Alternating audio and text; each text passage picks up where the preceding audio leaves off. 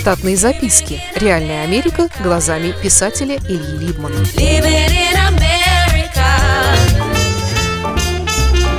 Кое-что об испанском городе Сиджесе летом 2018 года.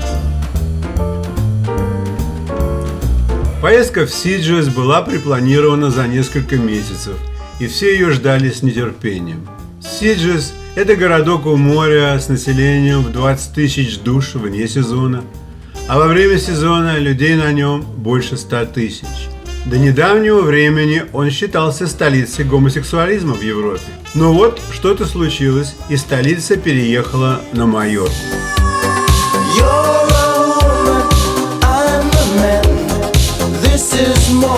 than just a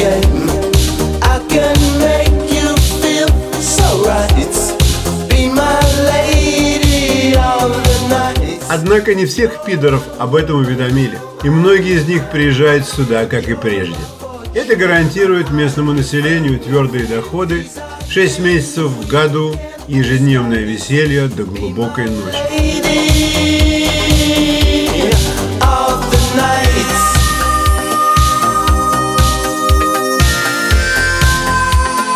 В городе есть три музея, расположенных в цитадели. Много кафе, ресторанчиков и просто столбняков, где нормально кормят за те же деньги. Как и всюду в Испании, здесь полно беспородных, но горячо любимых собак, которые живут у хозяев иногда по 2-3 штуки. Уличная коммерция сводится к продаже мирными африканцами кожгалантерейной и модной спортивной обуви, сделанной в Китае. В дневное время продавцы сидят в тени и слушают музыку по айфонам. Про магазины я писать не стану. Всего полно здесь свежего, но подороже, чем в Ашане, за исключением местных вин. Пляжи здесь приблизительно 2,5. Температура воды в море около 30 градусов – так что особенно не освежиться, если принять во внимание, что на берегу температура бывает 36,6. Иначе говоря, на пляже складывается впечатление, что ты постоянно в контакте с другими телами.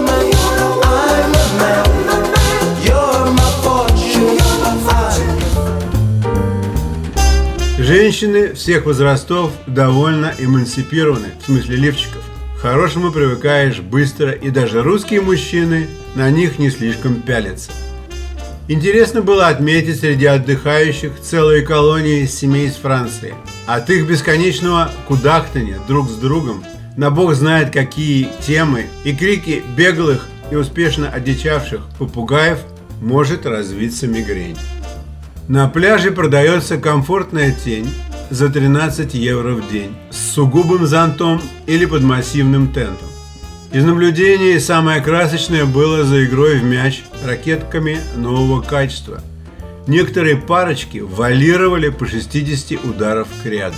Из спортивных новшеств видел человека, который плавал лежа на аппарате, похожем на велосипед. Он крутил педали руками, а пропеллер толкал его тело в воде.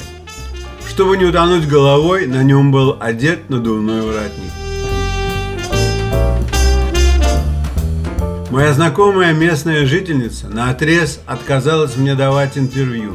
И тогда я заговорил с одним из французов.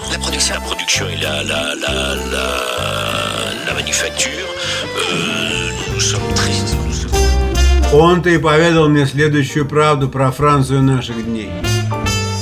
Начал он с того, что его плавки с американским флагом изготовлены французской компанией, но сам он чистопородный француз, и этим местом отдыха он пользуется еще с университетских своих годков.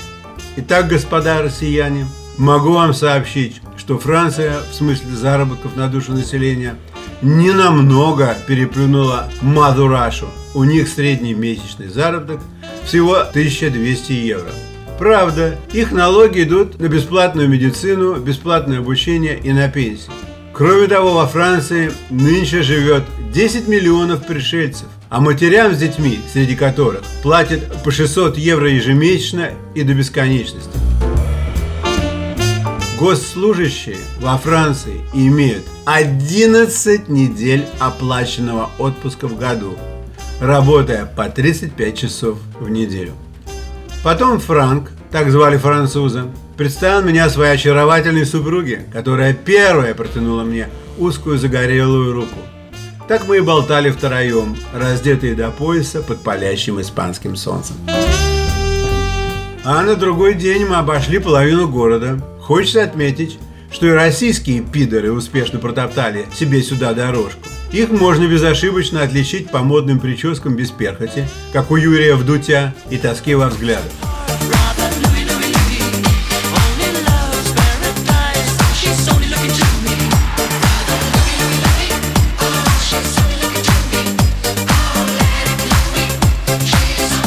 Были замечены и тройные альянсы среди последних.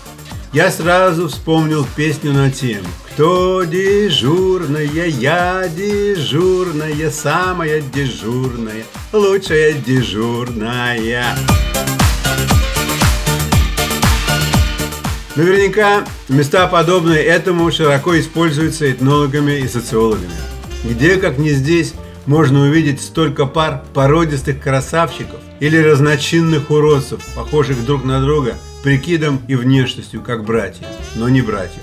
Однажды во время купания я видел любовную схватку двух лесбиянок.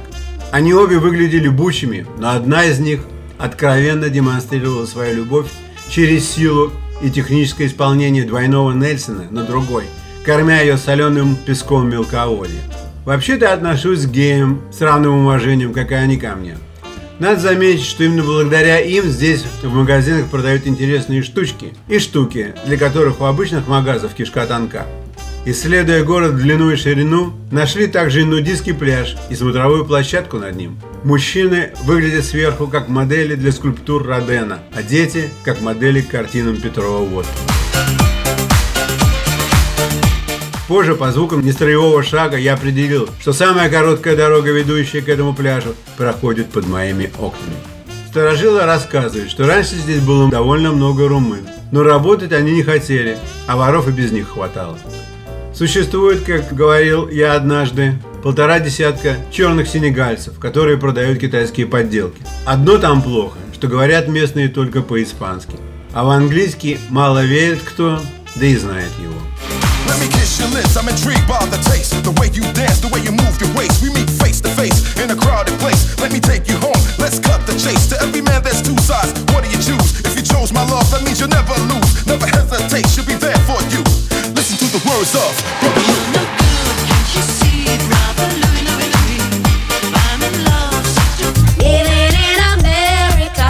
Штатные записки. Реальная Америка глазами писателя Ильи Либмана. Читайте книги русского писателя современной Америки Ильи Либмана. В них живо и не скучно описываются нестандартные ситуации, происходившие с бывшими гражданами Советского Союза на фоне американского урбанистического ландшафта. Повести «Алиса», «С Райкой», «Второе дыхание», «Время апельсина» и «Малыш 21 века» можно приобрести в интернет-магазине «Литрес» или на сайте писателя читаливы.ру.